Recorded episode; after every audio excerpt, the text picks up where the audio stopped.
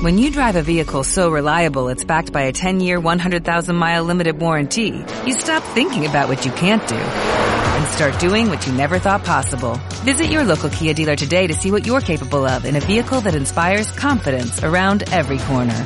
Kia, movement that inspires. Call 800-3334-KIA for details. Always drive safely. Limited inventory available. Warranties include 10-year 100,000-mile powertrain and 5-year 60,000-mile basic. Warranties are limited. See retailer for details.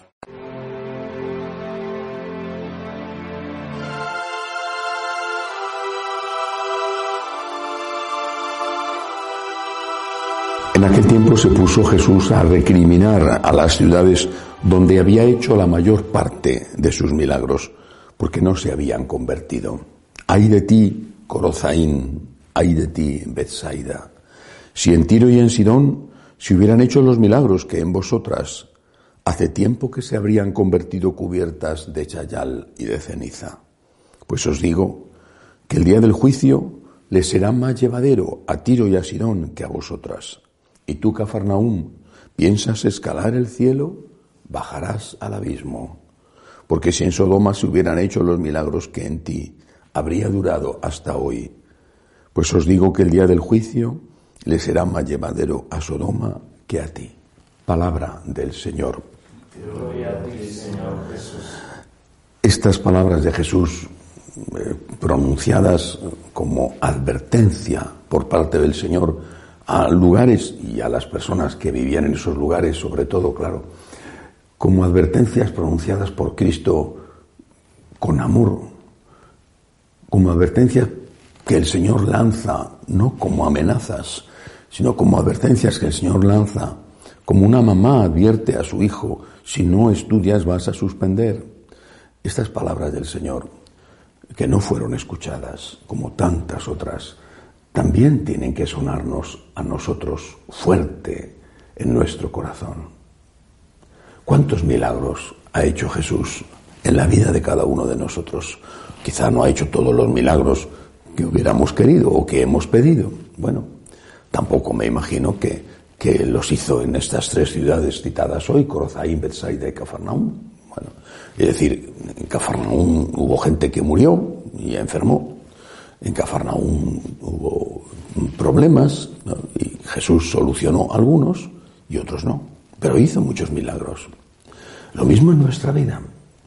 ¿Cuántos milagros ha hecho Jesús en tu vida?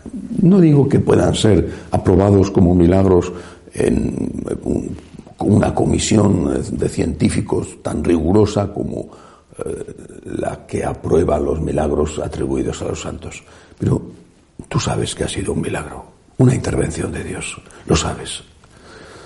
¿Cuántas veces el Señor te ha consolado, te ha ayudado? ¿Eh? ¿Y cuántas aún querrá hacerlo, por supuesto, en el futuro? ¿Qué has hecho con esos dones? ¿Qué hemos hecho con esos dones?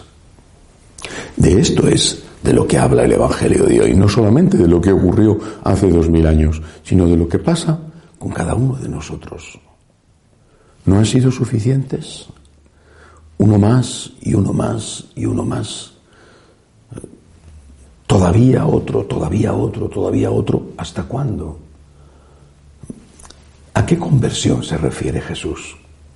Uno puede pensar que la conversión a la que se refiere el Señor es el cambio de vida. No me cabe duda de que esta es una parte de la conversión, pero hay otra aún previa a esta, la fe. La fe que implica también confianza.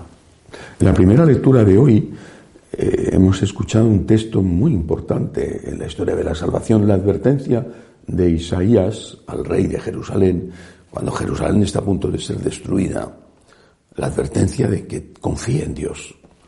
Y terminaba hoy la primera lectura diciendo, si no confías y no confiáis, pereceréis. Vivimos en tiempos todavía de gran angustia por el virus. No hay día sin que se produzca algún acontecimiento especial. Ayer, en, concreto, se llegó a una cifra tremenda, el, máximo oficial de, contagiados. Muchos países viven aún en cuarentena, muchas personas, incluso ha habido retrocesos que han obligado a cerrar eh, lugares que se habían reabierto. Pero no es esa la confianza que nos pide el Señor. Confía, confía, confía. Confiar en Dios no significa abandonarte y no hacer nada. Eh, yo confío en Dios y ya me vendrá la comida del cielo. ¿no? Ora et labora. Confía y haz tu parte.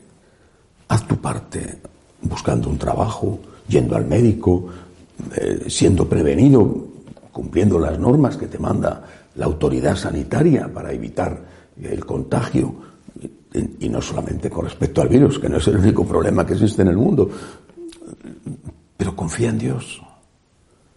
¿Cuántas veces en tu vida no te ha ocurrido que no has entendido los planes de Dios y luego ha pasado el tiempo y te has dado cuenta de que eso era lo mejor para ti, para los tuyos? Por lo tanto, primer acto de conversión, la confianza. Segundo acto de conversión, naturalmente, la vida, el comportamiento, el cumplimiento de las reglas morales. Estás haciendo aquello que es voluntad de Dios que hagas. En todo, en todo. En la limosna, en el trabajo, en el comportamiento sexual también. En las relaciones familiares. Estás haciendo aquello que es voluntad de Dios que hagas con todo lo que Dios ha hecho por ti, por ti y por tu familia. Estás haciendo lo que tienes que hacer. Pues es un momento para convertirte. No te vale decir, como algunos predican erróneamente, es que Dios me ama. Puedo hacer lo que quiera, porque como Dios me ama, sí, Dios te ama, no te quepa duda, y la prueba es que ha entregado a su Hijo por ti. Dios te ama infinitamente, pero este Dios que te ama hoy por boca de Jesús, también porque te ama, te advierte. Hay de ti, Corozaín, hay de ti, Bethsaida, hay de ti, Cafarnaúm, hay de ti, hay de ti. Si en otras ciudades, Tiro y Sidón, dice eh, Sodoma, si hubieran hecho los milagros que en vosotras, la gente se habría convertido. ¿De qué te ha servido todo lo que Dios ha hecho por ti? Confianza y conversión moral. Si no lo hacemos, no subsistiremos. Que así sea.